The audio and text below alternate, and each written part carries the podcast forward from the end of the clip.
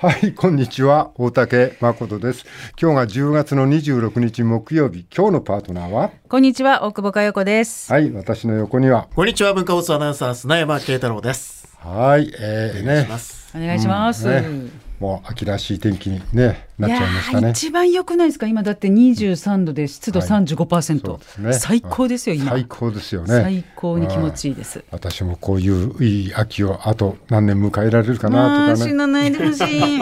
誰も死ぬとは言ってねえだろうよ。そう死ぬとは言ってねえだろそう聞こえますよね。何がだよ。あとこの秋を何年感じられるんだろうみたいに言われたら、うん。ちょっと近頃ね、あの風邪ひいたりして、体ちょっと弱ってるから、すぐ思いがそっちの方に行っちゃうけどね。弱気にならないでいきましょうよ。はい。始まる前に美味しい栗をごちそうさまでした。とんでもないです。あの、はい。皆さんがね、うん。あの喜んで食べていただいたんで、はい。栗のケーキをね、うん。うん。あの持ち、持ってきて、はい。その栗のケーキっていうのは私、木曜日あの午前中生放送「ノンストップ!」って番組を毎週やってまして、はいはいはいはい。その番組の中で、うん。値段当てっていうのがあるんですよ、はいはい。この通販お取り寄せしたこのケーキはいくらだと思いますかって4人ぐらいで争って、はいはいはいで一番近い人が、まあ、その場でも食べますし、はいで残ったやつ持ち帰り、うんうん。であじゃあラジオ行くからじゃあ皆さんにと思って、うん。あの持ってきたら、あの1万円するんですよ。何栗のケーキ。うんえ？あれ？あれ1万円ですよ。だから栗が10粒乗ってるんですよねそのケーキの長方形のケーキに。うんだからそれ皆さん1個ずつこうやって1つ分をこうまたちまちまとあの、なんでしょうねなんかすごい1万円するんだよって言ったら「え1万すんの?」みたいな。すごいみんなが盛り上がってくれてねラジオのなんか人たちが。でじゃあこれあの1個ずつ栗1個分ずつカットしましょうって言って柿澤さんなんかもなんかカットする手が増えて「えーどうやって切ったらいいか分かんない1万円もするんでしょ?」って言って。なんかちょっと私ああのので結局は8つぐらいに分けたんだ分けました。8つぐらいになって、で柿沢人のことに気遣って、自分のはボロボロに崩れた栗のかけらみたいに食ってたけどね。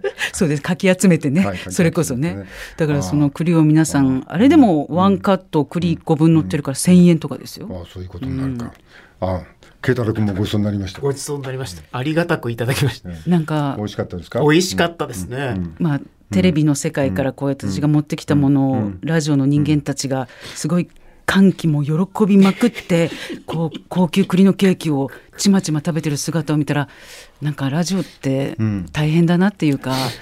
ちょっとだけあのうるせえな。え？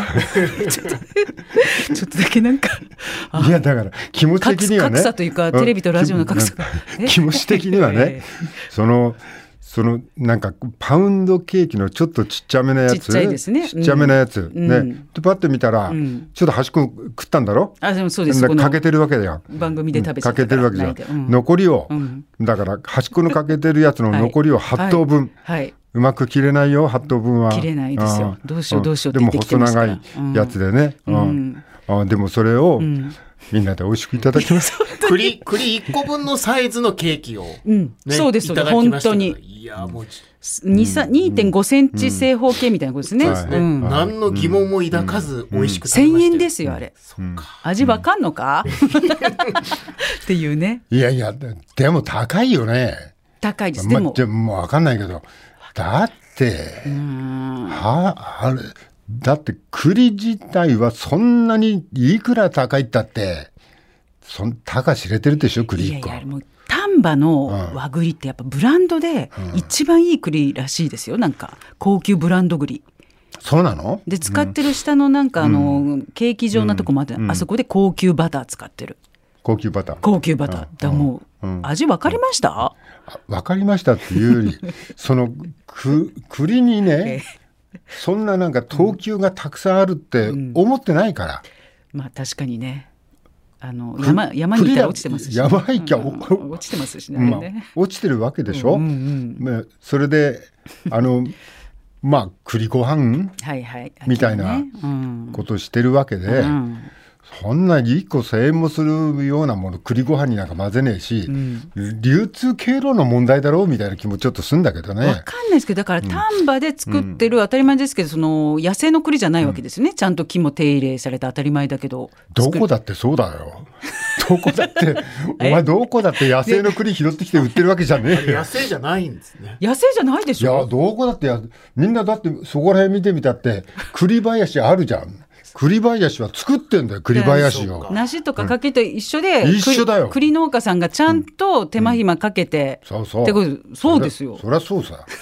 そりゃそう。あ拾ってきた栗じゃないですよだからあれは。お前の自分の育った地元の栗 山の栗と俺たちの食ってる栗と同じだと思うなよ。たまに C の実食べてた。うん C, の実は食べるんじゃないよって言われながら食べるもんないから C の実食べてましたけど。それはどんぐりだから食べちゃダメだってうん。どんぐりこっちが C の実。そうそうどんぐり食べるとバカになるって言われて。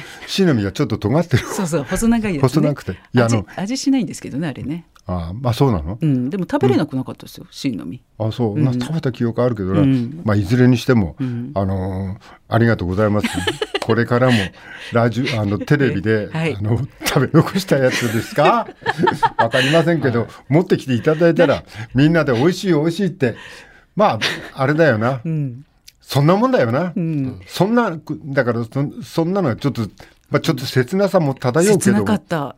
なんか急に卑屈になってんのかみんな、わテレビってすごいなみたいな空気が流れてや。かましいわ。で柿澤さんなんかこの箱も綺麗だから箱をどうしようかなって 輪ゴム入れたらいいですよって言っときましたけど本人を宝石箱にしようと。ケーキの箱？をうん、宝石箱にみたいなこと。私がせっせとね、テレビから運びますからね、こちらにね、うん何のお返しもできなくてすいとんでませんね。もないですもう本当にあでもあれですよ。あの山崎パンの日に来てください。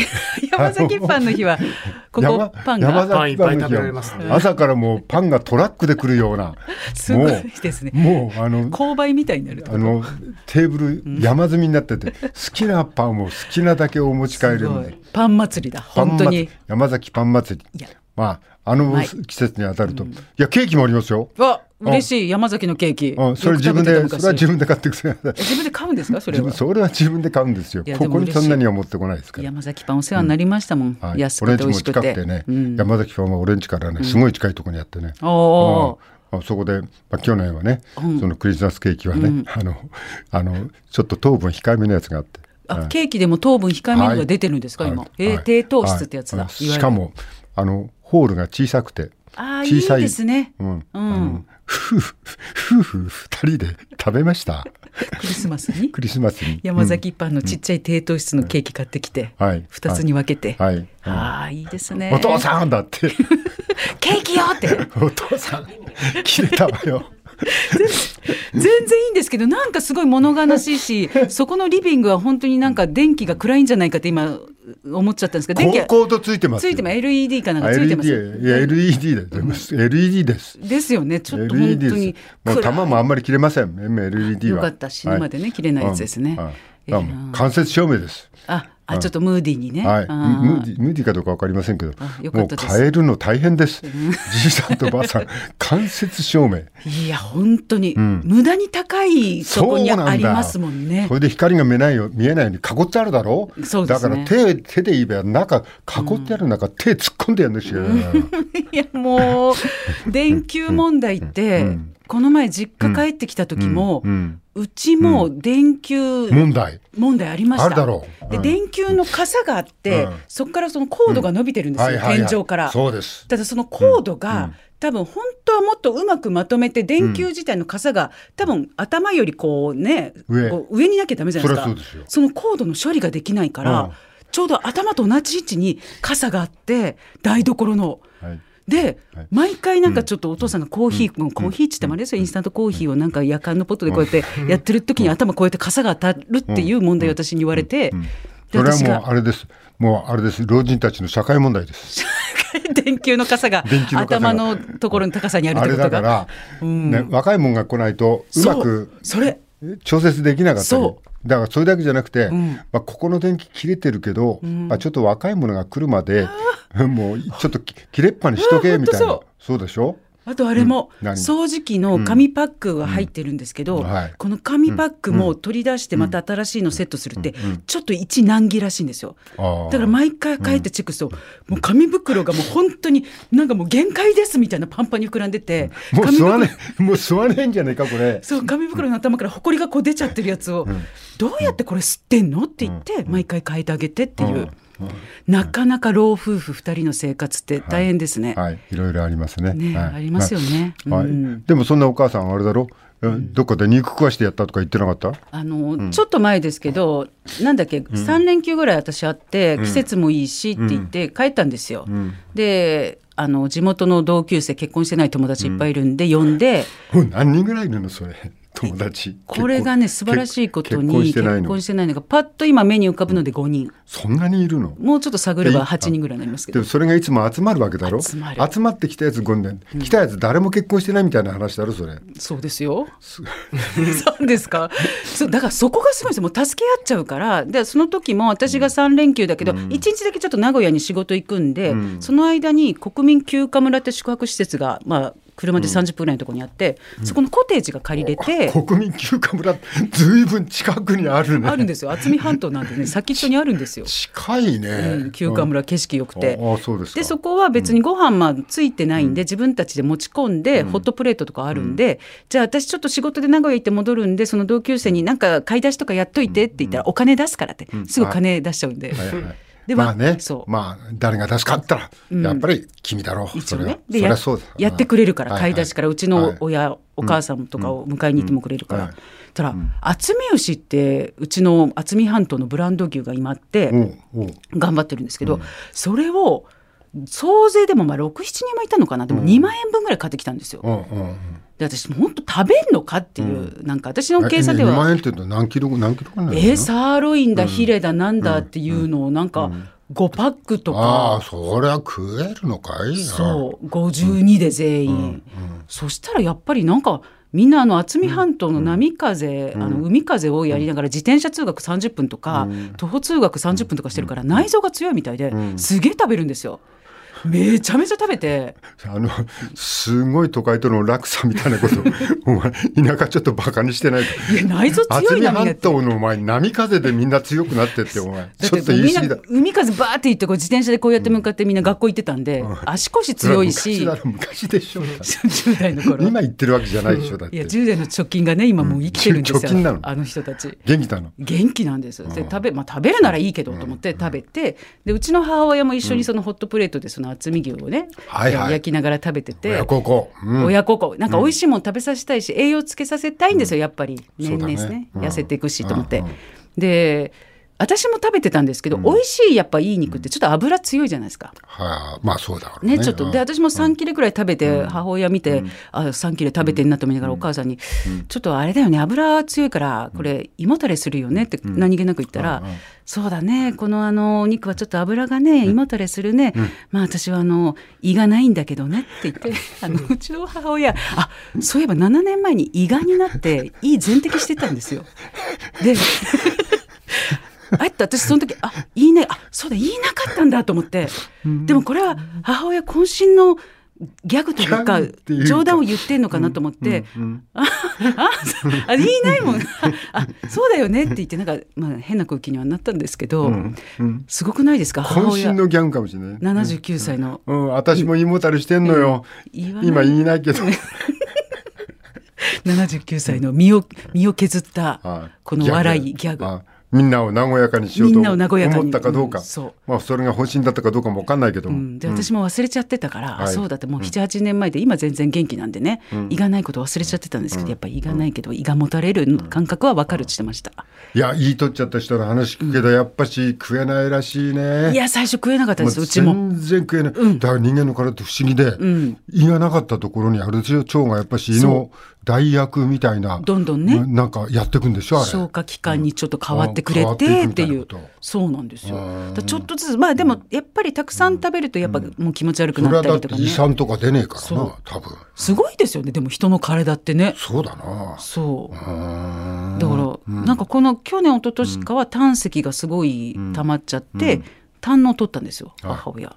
胆の取ったの？胆のも取って体がスカスカだっちってました 体がスカ胆スカになったって言ってました。体の中からはい。胃がなくなっちゃって、胆の胆のもな胆石が溜まりやすくなっちゃって。あだから、うん。だ胆石た胆のもいらねえわこれ、うん。これなくても。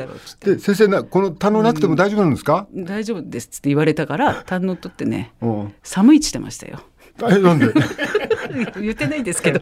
すいません。体がスカスカだから。体がスカスカでちょっと寒いっつってましたけどね。風通しよくなってそんなとこまで風通んないだろうけど。そうですね。うちの母親強いんでやっぱ自分でそうやって言ってくれるから助かりますね、本当にね。大変だと思いますけど本人は、うん、肺だってね片っぽありゃいいいってや本当に。うん、すごいですよね。じゃあ最初から2個いらないんじゃないかっていう気になってきますよね。そうだよな。そういうこと想定されて作られてるのかな、後々いや肺がんって病気が人間はあってみたいな。うんいやどうなんすごいですよ。ね、うん。まあありがたいね。肺二つもあって。ありがたいで、ありがたいですよ。だから内臓丈夫ってってで腎臓だと2つありますね。だからうんあげれますもんね、もし何かあった時ね。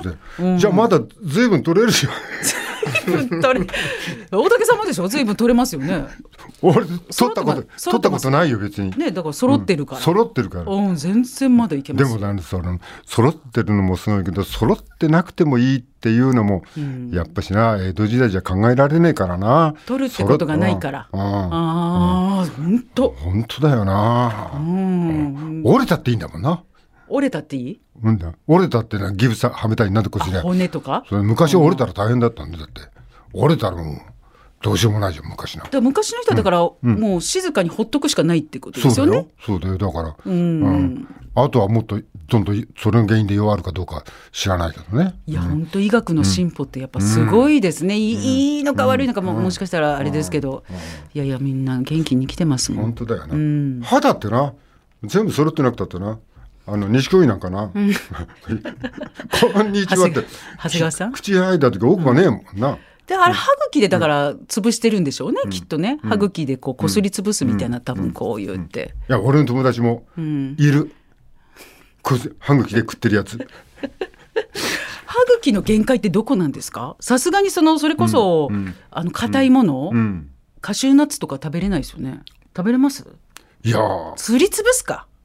カシューナッツどうやって食ってんだろうな。カシューナッツどうやって食ってんだろうなって。カシューナッツどうやってねのの飲んじゃうんじゃね消化悪いですよ。ナッツは当たり前だよね。胃がありますその方大丈夫？胃液が出ればまだいいけど、うん。リズみたいにほっぺたにこれこう食べちゃうじゃんしばらくで冬越して。お前ね悪いことじゃない。本当にそう。悪いいや本当そういうことでね大変な人たちいっぱいいるから本当そうです、はい、まあまあ今ちょっとちょっと言い過ぎだよね今ね。俺も俺もお前も、うん、ちょっと言い過ぎたけど まあでもまあそういうことがでもね、うん。身内にもいるし俺たちもそうなるし、そうなんですよ。あでうん。なんかそうやってちょっと自虐じゃないけど自分でそうやってちょっとでも周りをなんか気を使わせないようにしてるっていうその精神力を見習おうなあという。そうだよね。母親譲りのなんかそういうね。うん思っておりますよ。うん、無理やりちょっとなんか、ね、ラジオらしいところにちょっと収めたかね。大丈夫？間に合ったか？大丈夫ですどか失敗だったかもしれない。俺もちょっとわ笑っちゃってるからもう困っちゃってるんだけどね。すみません。はい、まあそんなんですね。はいはい、慶太郎くん。はい、うん。えーこちら、まあ、各紙今日一面でしたがこれは朝日新聞の見出しです、んえー性別変更に手術必要は違憲はい。生殖不能にする要件無効最高裁決定全員一致とあります。トランスジェンダーが戸籍上の性別を変えるのに生殖能力を失わせる手術を必要とする性同一性障害特例法の要件が憲法に違反するかが問われた家事審判で、最高裁大法廷は昨日要件は違憲で無効とする決定を出しました、はい。裁判官15人全員一致の結論はい。うん。まあ、これに関するニュースですね、はい。というのをまあいくつかご紹介したいと思います。はい。えーそして次が東京新聞、これもまあ各紙載ってるんですが、えー期待されるリーダー像を示せていない、えーこれはあの自民党の世耕参議院幹事長からの、まあ、参議院本会議での代表質問ですね、はい。岸田総理に対するまあ、この指導力にまあ厳しく注文をつけたと。で、代表質問で総理が身内の与党議員から重ねて苦言を呈されるのは極めて異例で、議場からはどよめきが起きたと。まあ、この中身について触れていきます。はいはい。えーそして、まあ、連日お伝えしますが、まあ、イスラエル・パレスチナ情勢ですね、こちら毎日新聞の一面の見出しですがイスラエル400箇所空爆ガザ1日最多756人死亡、こういう見出しも出ています。はい、まあ、そして、まあ、ガザの中の話ですね、うん、えー、電気が止まれば赤ちゃんがという、まあ、読売新聞の記事だったり、うん、えー、こういったものをご紹介していきたいと思います。はい、えー、それでは最初に戻ってください。はい、まずはこちらですね、朝日新聞。性別変更に手術必要は違憲。うん、生殖不能にする要件無効、うん、最高裁決定全員一致とあります。はい、えー、まあ、この中で、まあ、視点というところがあるんですが、えー、自分でいられる社会をという見出しとともにこういうことが書いてあります。えー、体にメスを入れ、こう持てぬようにする。正規の形を変えさせる。多くの人が意識したこともない自分の性別で生きる権利と引き換えに、この社会はトランスの人たちに不条理な決断と犠牲を強いてきた。はい1万1030人、2021年までに戸籍の性別を変えた人の数だ。2003年制定の性同一性障害特例法は間違いなく救いをもたらした。だが性別への違和感を訴えた受診者のうち、手術を選んで性別変更まで至る人は2割にとどまる。25日の最高裁決定は性別の自己決定権を尊重し、法からこぼれ落ちてきた人たちを救済する一歩である。えー、世界保健機関 WHO は18年性同一性障害を性別符号と改め精神障害の分類から外すと決めた、うん、国際的に消えた病名を冠した特例法は根幹から揺らいでいるとあります、うん、まあ、この性同一性障害、まあ、この言い方さえどうなのかっていうことですね、はい。えー、っと今まで厳しい条件があったんだけどこの厳しい条件、まだあ高裁に差し戻したりしてる案件もあるんだけど、はい、まあ、あの外観要件というやつはまだ残って要件っていうのがね、あのあるんだけど、その前に生殖不能要件っていうのがあったんだね。はい、そうですね、ね、これはどういうこと？やっぱこう今まではあの手術をちゃんとしなくちゃ認めませんよと。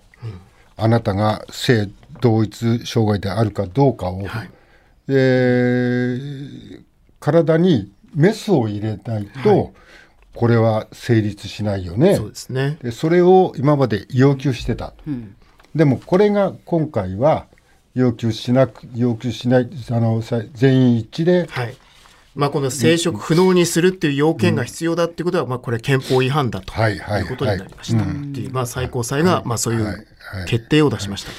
えー、それが4の条件で、まあ、今までよりか、まあ、そのメスを入れなくてもいいっていう分、一つ進んだっていうふうに捉えていいのかね、これは。はい、でもまだ、その、概要条件っていうの、はい、外観要件ですね。条件っていうの？今回、うん、まあ、その、うん無効だという決定が出たのは、はい、生殖腺がないか、うん、まあ、その機能を永続的に書く、まあ、いわゆるこう、まあ、精巣とか卵巣の機能を失わせる必要があるということが一つ、まあ、これが今回の最高裁の決定だと、もう一つ、えー、変更する性別の性器に似た外観を備えている、この外観要件に関しては、あのまだ高裁の検討がされていないとい。うことで、一回、まあ、高裁に戻されましたと。ただ、この判断に対しては、3人の裁判官が、外観要件も違憲で、申立人の性別変更を認めるべきだとする反対意見をつけたと。あります。まあ、ひとまず一回高裁に、これは高裁で話してくださいねっていうふうに返されたってことです。まあ、あのちょっとこういうのを全部認めちゃうと、うん、あとお風呂どうすんだとかトイレどうすんだとか、うん、まあ、ちょっとこのとってもさまつなことにあの話題がいっちゃいそうだけど、うん、そのさまつなことじゃないんだよね。でなぜかっていうとこれを、まあ、今まで条件があったのは手術しなくちゃダメですよと。メスを入れないとダメですよっていうふうに言われてたわけで、うん、新聞では実際にメスを入れ入れて、えー、条件を緩和して結婚した人の話が出てます。はい、えー、こちら朝日新聞ですが、うん31面ですね、はいうん、えー、ただ生きるために高額なお金もリスクも普通はかからない、はい、私たちは人生のスタートラインに立つための負担があまりにも大きいと、うん、えー、兵庫県に住むトランス男性とトランス女性の夫婦が、うん、まあ、お互いの人生を振り返りながら、まあ、インタビューに答えています、はい、えー、トランス男性の夫は32歳の時に国内の医療機関で手術を受けています、え性同一性生涯特例法では卵巣の摘出が性別変更に必要だったと。えー、手術の費用は140万円、ローンを組んで工面した。はい。えー、乳房と卵巣は別々の日に、まあ、これ乳房の切除ですね、うん、そして卵巣は別々の日に手術した方が良いと聞いたが同時にした、うん、2回に分けるだけのお金がなかった、はい、えー、術後に目覚めると腹部が激しく痛かった、数時間後医師から信じられない言葉が告げられた、はい、えー、胸が腫れている。今日中にもう1回開きますと、はい、えー、胸と腹の間に液がたまり炎症が起きていたという、再び手術するしかなかった、えー、術後は全身が赤黒く変色した、両手が肩まで2ヶ月間上がらず腹部の痛みは3ヶ月間続いた、乳首は壊死し切除した乳房の部分は今もえぐれている、再手術のリスクは効いていたが、自分がそうなるとは想像していなかったと、はい、えー、そしてトランス女性の妻は21歳の時に性別適合手術を受けた後、そのやり直しや放棄などを含め、合計6回手術した。費用は、はい、420万円になったと。で、他の、えー、都内に住むトランス男性ですね、中学3年生の時に、えー、家族にカミングアウトして、高校3年の夏休みに乳房を切除した。えー、ただ、卵巣の摘出はしていない。ホルモンバランスが崩れ、体調不良に陥りやすく、合併症のリスクが高まると意識が医師から説明されたためはい、えー、でも好きな女性と法的に認められる結婚したいからと手術も考えていると。はい。まあ、でもこの卵巣手術に関してはまあ最高裁の決定では不要だということになったので、まあ、今後法整備がまあ必要になるということになります。まあ、ね、はい。まあそうこのそのなんていうの、えー、世間に合う形にかなうために、まあ、手術が必要だって言われてあのあの外見が男性の人外見があの女性の人がいろんな手術を施行されたっていう話で、それで片っぽの、うん、費用が140万、片っぽは420万。ね、まあ、そのお金もそうですけども、これだけ体にまあリスクをかけてやらないといけないっていうのが、まあ、法律になっていたっていうことですからね。まあでもこう世界はどうなの？やっぱりちょっとそこまでしなくちゃいけないっていうのは随分遅れてるなって思うけど。はい、えー、そういうのがありまして一歩進んだかなっていう感じだと思いますね。まあ、この後議論は、まあ、まあなんかいろんな考えの人がいるけどももっと古い考え古いっていうのかな、まあ、慣習にとらわれた考えっていうのかね、うん、あ自民党の、まあ、与党の中にもそういう考えの人は多いみたいだね。ね。まあ、朝日の、まあ、見出しだけで言いますと、うん、まあ、法改正へ自民内反発必至と、うん、はい。えー、意見判断を受け国会で特例法の改正議論が始まる見通しだが自民党の保守派が反発するのは必至だと。うんはいそしてこちら産経の見出し、自民党内にまあ懸念、困った判決と、うん、困った判決だ、戸籍そのものが壊される恐れがある、うん。はい、自民の議員グループ、日本の尊厳と国益を守る会の代表を務める青山茂春参議院議員は、産経新聞の取材にこう述べ、危機感を隠さなかったと、まあ、こういう記事も出ています。はい。まあね、でもね、もうこういう立場にこう、ね、本人もね、望んだかどうかは別の話だからね。こういう立場で生まれてそういう立場じゃない立場を取りたいっていうね普通まあまあ普通心の中で思ってることを具現化したいっていう話でそれにはもう結構命がけの今まではね手術をしなければ、まあ、お金もかけてしなければダメだったっていう話だよね。ちょっとカミングアウトしやすい今状況に前よりなって、う。ん、で多様性多様性って言い出してて、はいはい。うん、そしたらちょっと変わっていかなきゃダメですよね、なんか。まあ、こういういろんなことが分かってきたならば、時代に合わせてねもう変えていかなくちゃいけないところはたくさん出てくるんじゃないかと思うよね。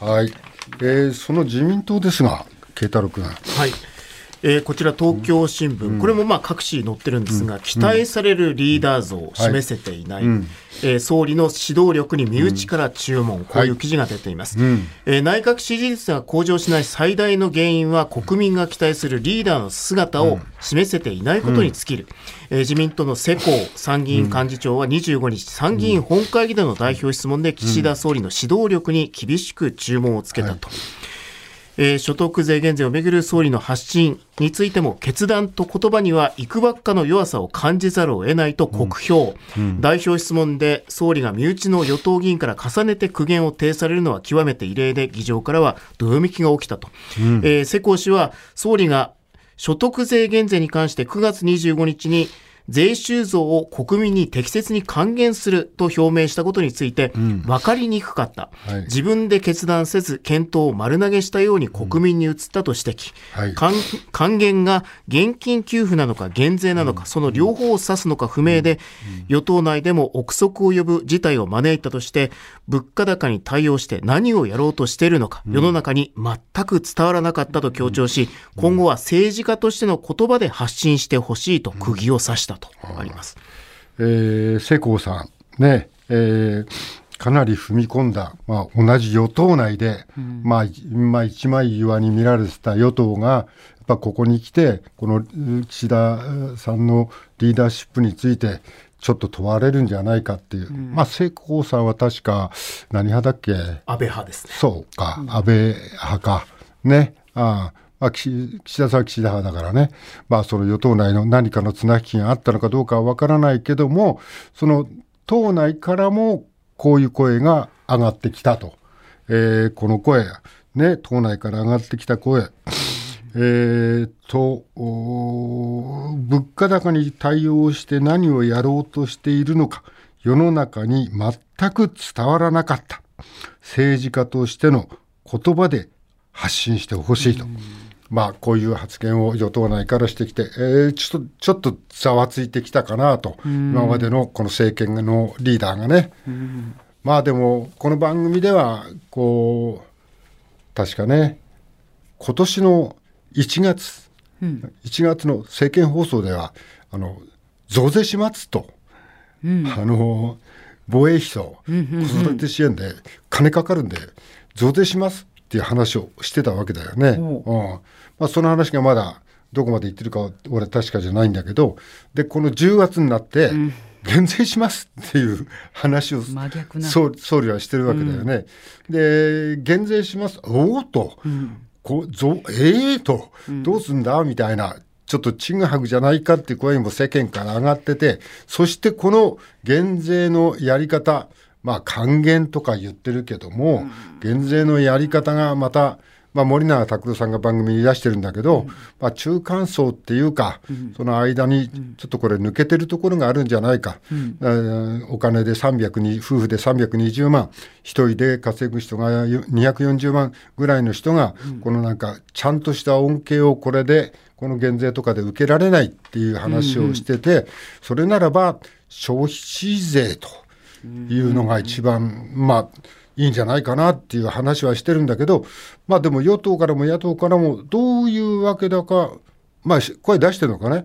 あのまあ、財務省の関係もあって消費税でっていうのが簡単だと思うんだけど消費税でっていう声があんまり大きく聞こえてこない、うん、だよね、うん、慶太郎君。はい、はい、まあ、昨日も総理も改めて消費税の減税は考えていないと、まあ、こういう代表質問だけどそういう回答もしています。はいまあだからあ別のところからね、うん、これをやっていくんだろうなっていうぐらいまでしか分かんないけど、まあ、与党内のこの小さな嵐ですか？